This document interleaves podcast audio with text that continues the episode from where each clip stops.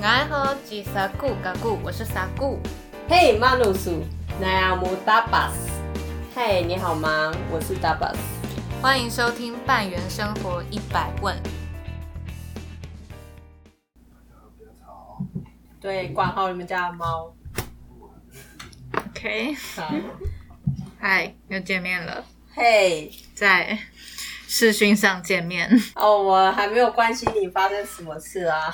你应该蛮多事情可以讲的。蛮多的，我被隔离了。哇塞，哇，现在呃，应该第七天了，被隔离第七天。我必须说，刚开始真的好痛苦。为什么？哎，这中间很多，你想想看，你要跟你老公十四天、二十四小时待在同一个地方，而且你们有房间，我们没有，我们是一间大套房。好惨哦，这真的太悲剧了。分享一下。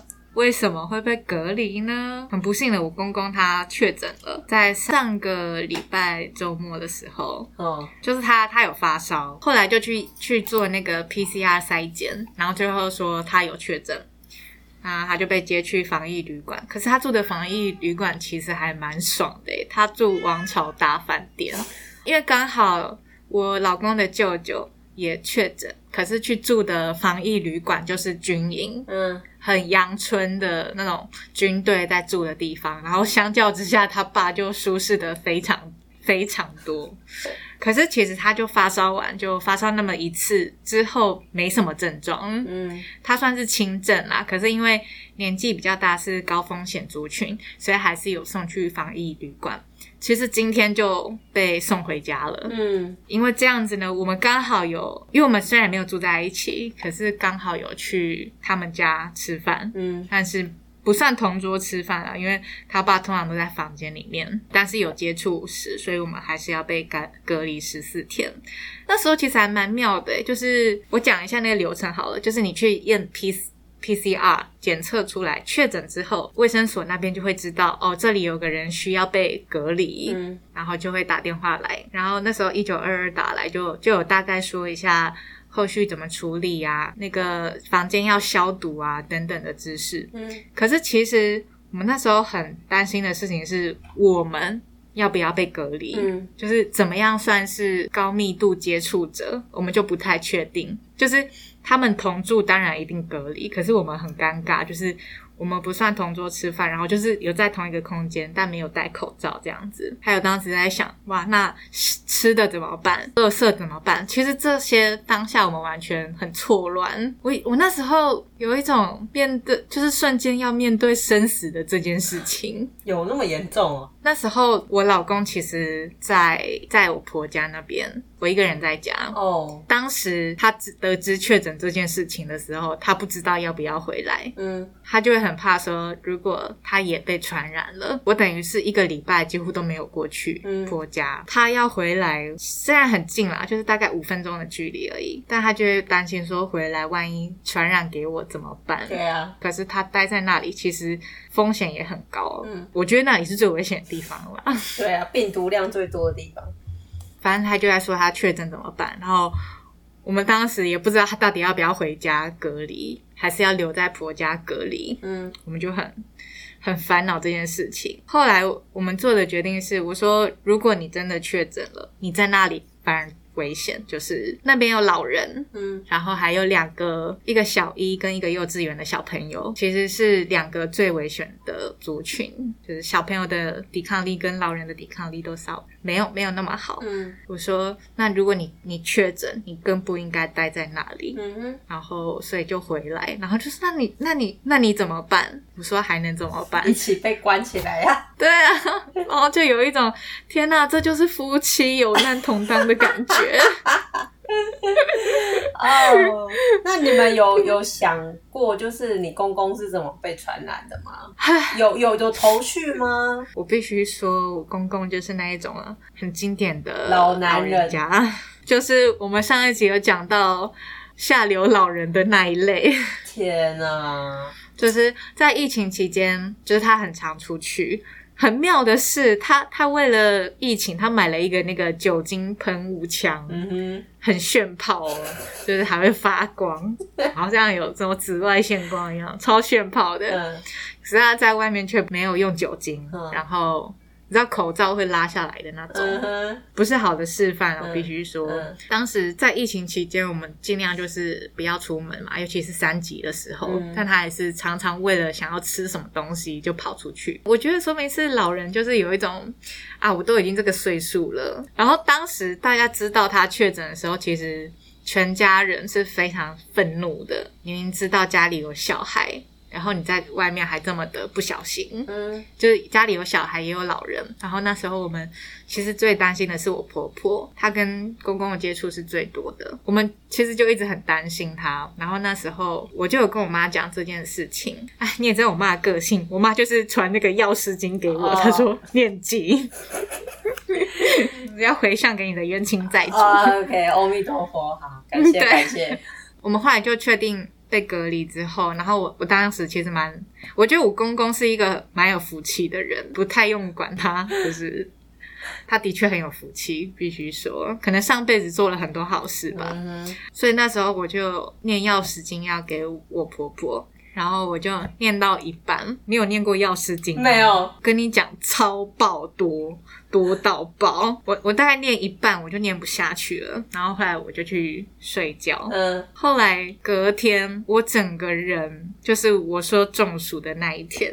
嗯头昏脑胀到不行，就是难以思考，一直睡。昏昏睡睡醒醒这样子，然后头非常痛，怎么刮痧按摩都没用。嗯然后我就我心里想说，是不是因为我我没有把药师经念完，嗯就是这样子不行，要念完。然后我就硬撑着去把药师经念完。我靠！一念完，我直接倒，就是倒在床上非常久。我老公也是一直帮我刮痧，一直帮我按摩。我心里的想法是：天哪，还是我真的确诊了？嗯因为其实，在隔离期间，一点小咳嗽或者是小头痛、肌肉酸痛，你都会把它放大检视。对，你会担心说是不是确诊症状。所以我当时还很认真的躺在床上想，我这辈子有没有什么遗憾？我很认真，然后我把我的人生就类似那个人生跑马灯，我的天就是哪，会不会太严重了？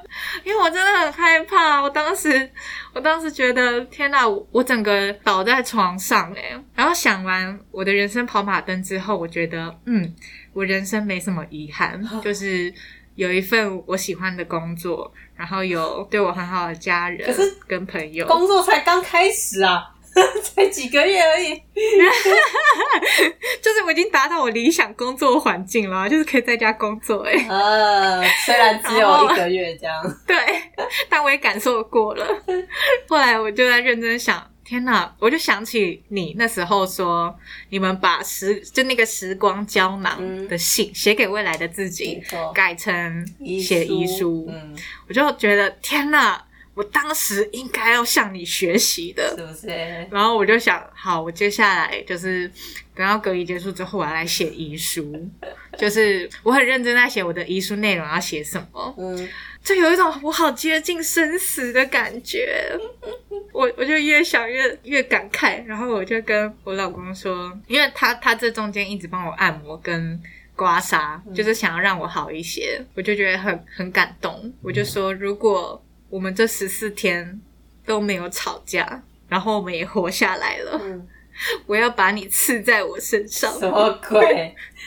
刺青刺你，们有吵架吗？目前是还没啦，还有几天？还有七天。好啦，你先画你老公长什么样子，然后你要刺在哪里？看是要刺在那个什么胸口 还是是胸口吗？哎、不要吧，这样有离婚的人很麻烦，还要去镭射。well，就是刺个意意思意思而已，意义就是比如说我们的幸运数字啊，或者什么他的英文名字啊之类的，以后要改比较好改。哦，比如说他可能叫 Tony，然后你以后对如果离婚了，下一个男朋友或老公就说你要改叫 Tony，再加一下就变 Tommy，对，可以可以，要叫汤米。有创意。好，反正就是后来我就打给我妈，因为我真的已经试过吃任何药、按摩什么都没用了，我就打给我妈。我妈的算是职业比较特殊一点，她可以类似隔空收金的概念，然后我就打给他，我就跟他说我的状况，这个灵媒有点强大。他还蛮强大的。嗯 OK，然后我就跟他讲我的状况，他就反正大概了解一下之之后，他就说他忘记跟我讲一件很重要的事，就是在我帮别人诵经之前，我必须要去讲清楚说，这个只是我帮我婆婆念的，然后我没有要插入他们之间的因果，因为他说他的。冤亲债主之类的，觉得我在干扰这中间的因果，就是觉得我太多管闲事了。那你要管事吧？那你你来还，类似这样的概念，很奇妙。好，然后我妈就跟跟我说完之后，她就说：“你赶快跟菩萨说一下，然后她她那边赶快处理一下。”可是我不得不说，真的很妙，就是他帮我弄一弄之后，我隔天整个人醒来的时候，我就知道。那那感觉差很多，前一天是头头很重，可是隔一天起来会有一种天哪，我我觉得我是通体舒畅的感觉，然后头也变轻了，我就是觉得天哪，好奇妙，就是这种这种时候，我不知道是我老公刮痧有用，还是我妈 处理的有用，我就这样躺了三天吧，一直到礼拜一。还有点想吐，然后现在是已经完全差不多好了，然后我就觉得啊，幸好不是确诊，就是不是真的要面临面临生死生死。没有啊，我觉得你这个跟确诊差不多糟糕哎，一样糟糕，被莫名其妙的约亲债主，然后就是 就是让自己身体饱受折磨，这听起来也。没有好到哪里去，因为我就有跟我妈说，我念到一半的时候我念不下去，然后我妈就说：“你怎么没有跟我讲？冤亲债主就是不要你念完，你还硬把它念完啊！”然后我就说：“啊，我以为是佛祖生气，不是要跟你妈讲，你下次 对不对？游戏规则要讲清楚，哪有人讲一半的哦？怎么这样？是哎，我妈真的是有够好笑，她就说啊。”我跟你讲啦，我也是让你上一课学一个经验，这样你知道了吧？以后不可以这样。我我，你这什么东西呀？是他生的吗？但还有一个重点的重点要跟你说，就是我刚刚有说到，其实那时候一九二二打来的时候，我们不知道怎么办，我们吃的跟垃圾都不知道怎么处理。嗯，后来呢，卫生所才打来说询问说有那个防疫关怀包。我觉得这还蛮重要的，就是大家当下一定会想：天哪，我要被隔十四天，那我的粮食怎么办？我就觉得其实一九二二没有去告诉我们这个资讯，我觉得没有没有很好，就是必须要讲一下，说在同一个地方被隔离、没有被确诊的人到底该怎么办。嗯，反正后来我们去申请那个防疫关怀包，因为在这之前，我就把我。台北的朋友全部想一圈，我想说，天哪，谁愿意这样子冒险来送食物？嗯，然后又想说，天哪，只剩里长了吗？就是，可是里长会理我们吗？然后就有一种很无助的感觉，就是远水救不了近火，更何况我家人现在都在台东避难，就是我在这里完全没有亲人。嗯，然后说怎么办？怎么办？幸好这个防疫关怀包里面其实就是一包泡面，然后跟很多饼干零食，几乎都是淀粉类的东西啦。嗯，可是就是可以让你放很久。乐色的部分也很奇妙诶，那个卫生所分别打给我跟我老公，然后是不同负责人。我的负责人跟我说，收乐色的方式是我们把乐色。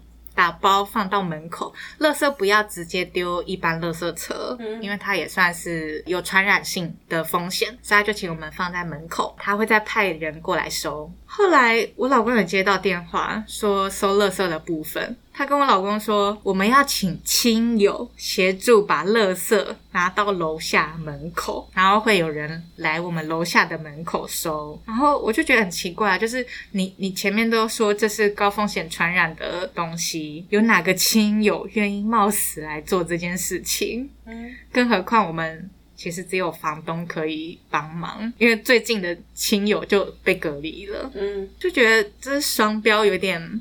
不太知道谁是对的，嗯，但我相信那个我们放门口就好，这应该才是正确的。这中间其实也蛮感谢我们房东的，就是当时我跟房东说我们被隔离，我们没有那个什么电铃，然后直接打开，嗯就是要人下去开门。其实房东还对我们蛮好的，就是这期间有卫生所的人来，还有环保局的人来收垃圾的时候，都有替我们开门，还有收一些包裹。嗯哇，幸好这种时候人跟人之间的互相帮忙真的好重要哦。嗯，没错。我觉得很感动，所以也不是要唱衰你，就是跟你讲一下这资讯，就是如果有一天不幸你隔离的话，对，有这些资讯可以使用。可是不太准啊，因为你在台北，我在新竹，新竹可能不长这样啊。哦，对耶，我对新竹蛮有信心的啦，我觉得你们台北真的不知道在干嘛哎、这段时间乱七八糟，然后在那边乱放话，然后讲一些很奇怪的资讯。你说阿北吗？呃，我真的是傻眼哎。真的是看着看有点看不太下去。以前我会觉得他有时候做出一些我觉得有点脱序的状态，我觉得都还可以理解。可是我觉得这段时间他整个就是大走中，直接真的不知道在干嘛。所以你们台北，你们双北加油加油！双北，我看新北市超惨的，我看你们合并算了啦，台北跟新北。哦，你知道侯友谊一直到叫大家去去筛检这件事情我知，道啊，所以我才觉得嗯，都什么时候了，还在搞快筛哦？你怎么看呢？因为蛮好奇的。以前就有看过类似的文章，就是因为快筛它会有一个伪阳性嘛，那你越多人做，你的伪阳性就会越多，数据就越多。嗯比如说你一百好，假设一百个数据里面有十趴是伪阳性，好了，假设那一百个里面去做快筛，就有十个人是伪阳嘛。那当你今天变成一千个人去做快筛的时候，就一定会有一百个人出现伪阳性，这是必然的。所以快筛这种对东西，你越多人做，它的伪阳性就会越高。所以并不，所以为什么那时候说普筛普筛不要做普筛，就是这个原因，因为你在浪费医疗资源。对，都已经都已经讲那么久了，怎么现在还有人想要去做快筛？而且是要有症状，有症状去筛，其实就是会比较那一批检测会比较准确。嗯啊，对啊，。对，哎、你观念蛮清楚的哎，所以侯友宜现在还在叫一些正常人去做快筛哦。我是不确定，因为我最近因为被隔离，实在没什么心情看那个 看看直播跟相关新闻，就是看了就是好沮丧。可是就是在隔离前看新闻，的确侯友谊一直鼓励大家去做筛检，但我就会觉得说有点闹得人心惶惶。我会觉得去排队打疫苗比较实际。你知道最近有一些新闻开始讲，我不知道那是假新闻还是什么心态，诶，就说打疫苗死亡，就是硬把一些长者他们的病情跟疫苗两件事情就是缠在一起我。我跟你讲，这件事情真真实实就在我家发生。我先简单讲一下好了。我有两个阿妈，就是我爸那边的阿妈，她今年九十岁，然后她已经去打完疫苗了，打完三四天没有什么状况，就是一切如常。然后我另外一边的阿嬷，就是我妈那边的阿妈，现在就上演一场家庭大战。简单来说呢，就是他的大儿子跳出来主张说，我觉得现在不要去打疫苗，因为他就 PO 了那个新闻说，才打了四天就已经出现五十个老人因为可疑似打了 A Z 疫苗而死亡的案例，而且更讽刺的是，他的大儿子，也就是我外婆的大孙子，他就是医生，他孙子是讲说叫阿妈去打，因为现在打是利大于弊，他把那个几率分析出来嘛。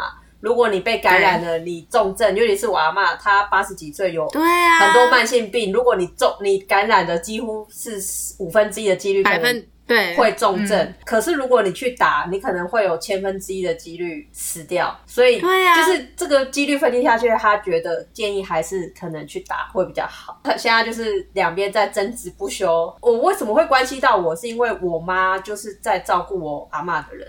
她就是每天跟我阿妈住在一起的那个人。我阿妈现在也很头痛，因为今天我我舅舅这样一讲，然后他就很烦，就说明明昨天晚上就已经跟他儿子，也就是我阿妈的孙子那个医生就已经讲好了，就是要去打，然后现在他儿子，也就是那个孙子的爸爸，又跳出来说不要打，到底是怎样？就建议我妈说，如果今天阿妈打或不打，都一定有几率会出事嘛。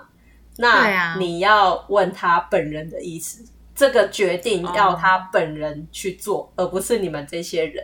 不然到时候发生什么事嗯都没有人可以负责。对，所以后来好像刚刚的消息就是我阿妈说她要打，所以最后应该还是会去打这样子。你的建议蛮好的，的确打不打其实就是几率的问题而已啊。嗯你你要是选择不打，你死亡几率更高。对啊，可是后来想想，其实我就就这样担心不是没有原因的，因为现在的风向就是这样嘛。我自己的看法是这样子。现在新闻都说有多少人，然后打完 A Z 疫苗之后死亡，那这中间到底有没有关联？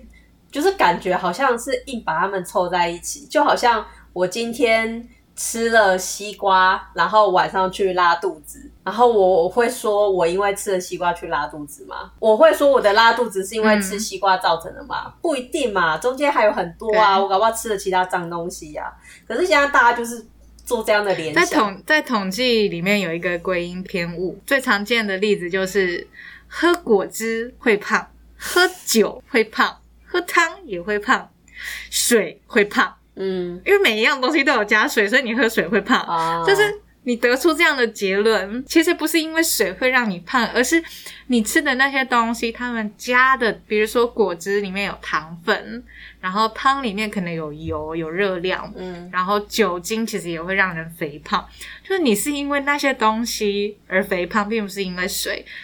所以他现在就有点像是这五十个人可能原本都有自己的病症，然后你也还只是疑似，根本还没有被证实，所以现在这样子用疑似的标题，我觉得有一点危言耸听、对，啊，而且你知道台湾一天就是可能会有，我记得数据啊，好像是嗯。五十到七十个老人死亡，哦，就是这这可能是一个平均值，就是每天都在进行的事情，然后你特地把它放大来讲。对，哦，当然，当然，我们当然也不能否认说会不会真的跟对 A Z 疫苗有关系，这是没有错，的确是有可对能。可是我觉得现在的的风向就是一直在强化这个，我觉得这不是一件好事哎、没关系啊，不要打就让让给那些真的很有需要的人啊！多少人排队想要打疫苗，我们我们这些壮年还要排那么后面。哦哦，我们我们是不用排队的，因为一定轮不到我们，对啦，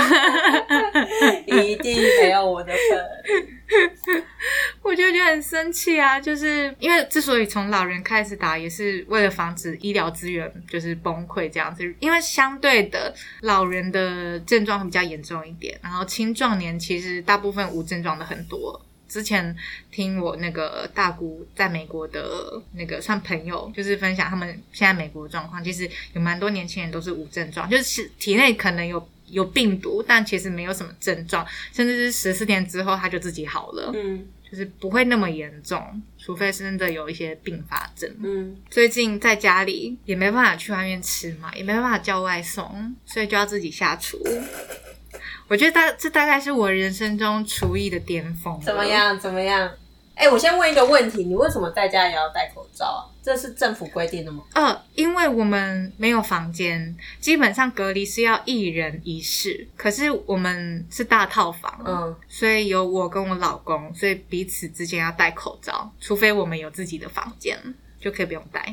可是你们嗯又看别人又看不到，尊重彼此想活的意意意愿。那你们怎么睡觉啊？我们还是一样，就是躺在同一张床上，啊，戴口罩就只能。尽量对。哎、我现在都戴口罩睡觉，好痛苦。Holy shit！十四天，哦，对，可以跟大家分享一下超痛苦的。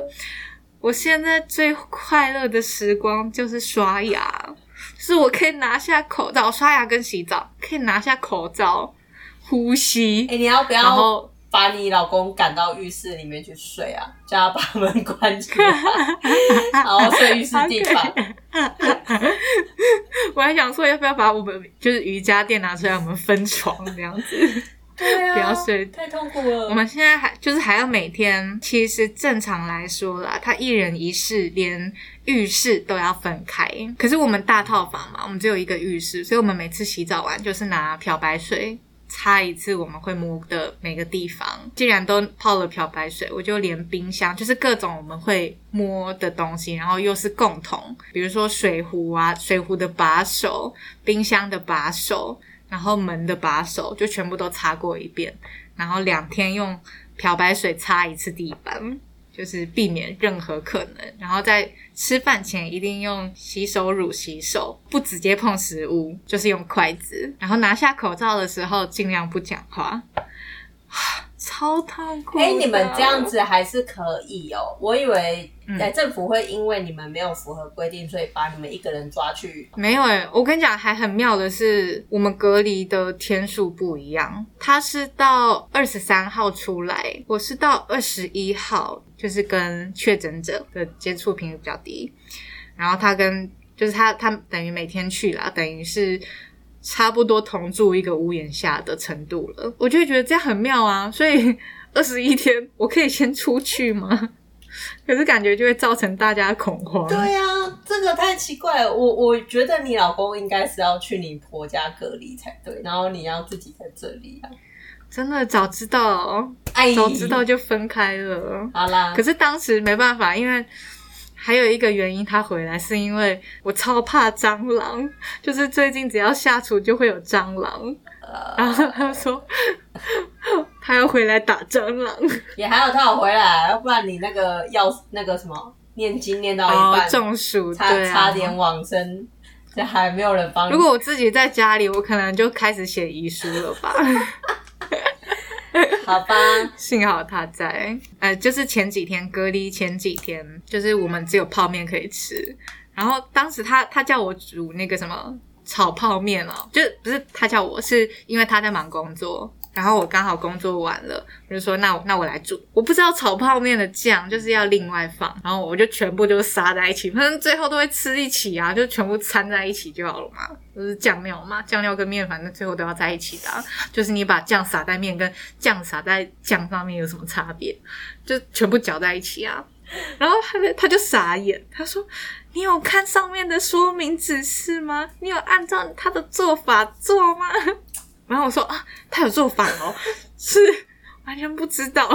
我就觉得这就是按照我的，我就说啊，我这几天都这样吃啊，就掺在一起啊。厨艺的部分就发生那么一点事情而已，之后就没什么问题了啦。就是啊，反正就煮面嘛，煮泡面还有什么有什么难的？确定吗？泡面，搞不好是你老公放弃了。就有时候他煮，有时候我煮，谁煮就。另外一个人就洗碗这样子，然后我还上网找说有没有泡面的创意吃法。我们今天吃到第七天，我们光是闻到泡面味都想吐了。不是，我觉得你要开始来练习断食这件事情了。你可以趁这个机会，有没有？先，哎，我我看到那个谁蓝奕明，他一天只吃一餐呢。对，我有看那一集，所以你可以先从一六八。然后再来是一八六，再来是二零三，然后再来是我之前我试过的二三一，然后就可以开始二十四小时不吃，七十二个小时不吃，最多可以到七十二啊！天哪，加油！哎，七十二就是三天哎，三天不吃，其实你很快就消耗掉啦。我说你剩七天嘛，三天不吃，你是要做仙吗？天哪，没有，我跟你讲，那很爽。OK，我会尝试看看，但是要先，因为因为我是个肚子饿到一个不行，我就会生气的人，就心情会很差。你没有训练你的大脑啊！哦，你要教育他。哎，不过有一个好消息，就是不幸中的大幸，是我当时有买到五百块的防疫险，然后我跟我老公都有，所以我们只要撑完十四天。